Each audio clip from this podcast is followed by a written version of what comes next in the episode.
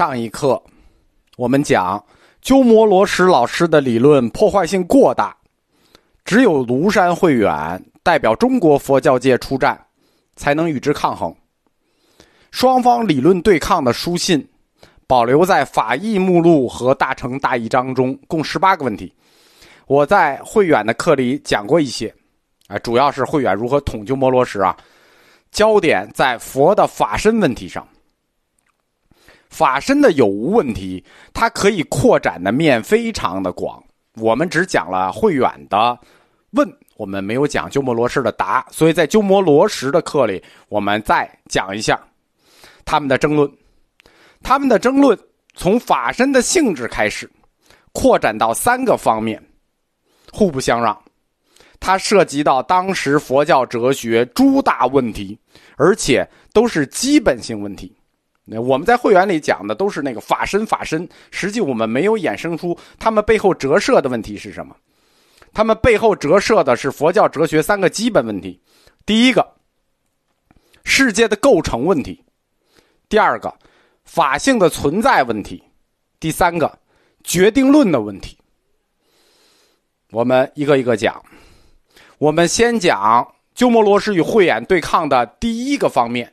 就是他们要讨论的第一个基础论题：世界的构成问题。佛教的小乘阶段认为，世界的基础由四大构成：地、水、火、风，形成万物的基础，也是众生的基础。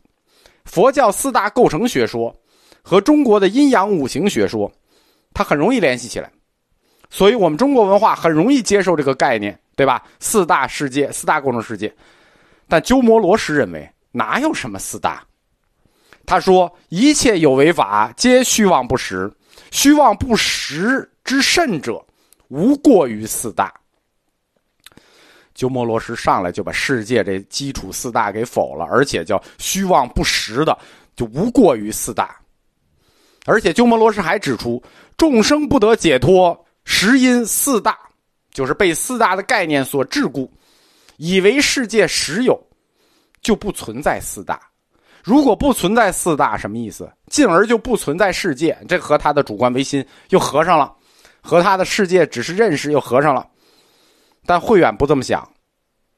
慧远认为四大是万物的基础，只有有万物，才有佛法显神通的可能。我们记住啊，慧远始终是立足在佛教神学上的。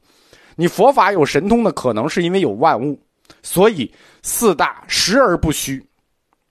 他接受的是绝贤的说法，就是世界是由四大的极微构成。什么意思？极微就是我们说的原子，地水火风。那地有极微、极微、重微构成，哎，最后是地；火有极微啊，一一微形成重微，形成火。世界的构成就是四大的极微构成的。那不用说呀，鸠摩罗什老师是不能接受的。他对任何唯物主义的因素都不能容忍，不能宽容。他对他的回信里啊，极力的批判了慧远的这个论点，就是不存在。他与慧远争论的第二个方面，是慧远主要关心的方面，就是法性存在的问题。但这个问题没有结果。我们说他们自说自话，对吧？慧远连捅十刀，但是鸠摩罗什自说自话。因为法性存在问题是宗教神学问题，它是法身引出来的。法身，法性是什么？法就法身是什么？法性之身，它是法身引出来这个问题，法性的存在问题。我们在慧远的课里讲过多次了，这这个论题没结果，为什么？这叫用哲学证明神学，它肯定有理论漏洞。但是慧远他说，《佛说法常住经》里头有一段。有佛无佛，法性如故。如来出世为众生故，分别演说四谛十二因缘六度等法。四谛十二因缘是小乘法，六度是大乘法，对吧？他都演说了。有佛无佛，法性如故。有没有佛，法性都如故。如果有佛无佛，法性如故，是不是可以认为有一个常住不变的法性？对吧？这个这个话说的很明确啊。有佛无佛，法性如故。都永远在这儿，法性不会没有。这佛出世只是为了众生故而已，而且佛出世演说了，小乘大乘他都演说了。但是，一旦承认有常住不变的法性，就是根据这句话，法性是常住的。一旦承认了法性常住，那大乘佛教的诸法性空，他就要改一句说法，叫做诸法性空，法性除外。这哪行啊？这不就等于给鸠摩罗什的怀疑论上打了一个缺口吗？啊，本来我们都说诸法性空四个字，你加四个字，诸法性空，法性除外。那鸠摩罗什怎么会干呢？绝对怀疑论的特点是要否定一切，你只要承认肯定，哪怕一扭扭、一捏捏，这个钉子就打进去了。性空是什么？性空就是永远否定，它就不存在一个法性除外的问题。辩论双方都是顶尖的聪明人，你就这一点儿口子钉一个钉子，他也知道问题刀指在哪儿。所以，这十个问题。就是我们在慧远的课里讲那十个问题，鸠摩罗什一丝也没有同意慧远的观点，坚决反对。但是他也没有反对的理由，他就是坚决反对。我不同意，我不同意。佛教宗教最核心的部分，业报轮回。业报轮回这是两个概念，业报是一个概念，轮回是一个概念。业报是什么？有业必报，这叫因果律。轮回是什么？几世轮回，这是循环律。业报轮回，这是佛教最核心的概念，但是它是两个因果加循环。我在哲学里推导过十二因缘链条里讲过，因果与轮回，这是十二因缘这个哲学链条的前置神学条件。所以这两个东西不能倒。就是业报和轮回这两个基础不能倒，他倒了十二因缘就倒了，十二因缘倒了佛教就倒了，这是非同小可的。因而，慧远和鸠摩罗什他两个人在业报轮回这个观念上，观点是一致的，但是他们的结论是一致的，就承认都承认业报轮回，但是他们的理论出发点不一样，就是结果一样，但是路径不一样。慧远信仰的是。以神不灭为基础的理论，就是慧远相信的是一个神不灭理论啊。行尽而神不灭，行尽而神不灭，这个不灭的神是什么呢？叫神识，识认识的是神识，神识是慧远全部佛教宗教观的基石。神识是什么？我们可以粗浅的理解一下，灵魂。粗浅的理解啊，它不完整，就是灵魂。依据神识。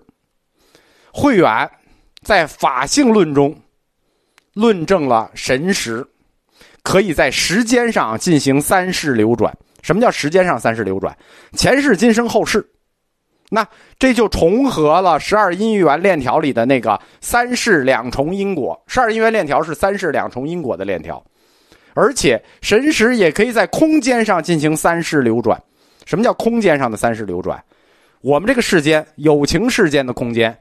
西方极乐世界还有一个空间，西方净土；地狱还有一个空间，对吧？有情世间、西方净土、地狱三世空间的流转。那神识既可以在时间上三世流转，又可以在空间上三世流转。空间上三世流转就重合了什么？重合了净土教的教义。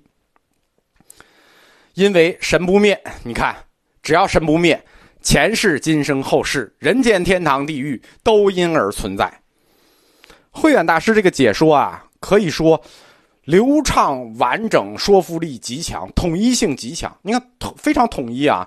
三三是时间流转，空间流转，说服力也强，逻辑性也强，几乎没有漏洞。只要立足在神识上，没有漏洞。而且它既和佛教的小乘教理相重合，又和净土教教理互相印证，完美。鸠摩罗什的理论就比较奇怪了。鸠摩罗什是双子座思维，其实我们讲的佛教四框架就是双子座思维。一方面，他在佛教神学里头着力维护业报轮回理论，对，就是业报轮回。但是啊，神学他就没给理由了啊，他就是维护他。一方面，他在佛教哲学框架中恰恰提出了一个相反的意见，就是不承认，就是不承认因果律，不承认轮回。这就导致鸠摩罗什的理论处在一个分裂型的状态里，始终处在分裂的状态里。就是宗教哲学与宗教神学始终没有统一，鸠摩罗什就很分裂。神学里说没错，就是业报轮回；哲学里说就没有这个事儿，这不对吗？就是没有统一，是不是就显得它是错的？它不对，不是，no no no。按照现代宗教学的观点，鸠摩罗什恰恰是对的。慧远之所以要把所有的理论统一起来，这背后的驱动力是什么呀？背后驱动力是中国文化里的那个大一统观念。按照现代宗教学的观点，鸠摩罗什是对的，因为宗教哲学和宗教神学这就是两个框架。你要把这两个框架努着统一起来，是文化大一统在背后的要求。那我们中国文化这个要求，其实西方文化人没这要求。欧洲哲学家在四五百年以前就知道这个事儿不可能了，他们最早也想干这件事儿，就是把宗教哲学和宗教神学两个框架给合起来，想论证上帝存在，想证明上帝存在，最后发现这事儿不可能。四五百年前，他们已经明白了这件事情的不可能性，因为你拿人类有限的认识、有限的人类的有限认识，去证明无限的神的存在。康德讲话了，你吃多了。你肯定是吃多了，对吧？这是不可能的。所以说，会员有一套理论，完整的、统一的、说服力强的，可以与教理相印证的大一统理论；而鸠摩罗什是一套现代宗教学的理论，就是哲学与神学框架分离的，始终没有统一。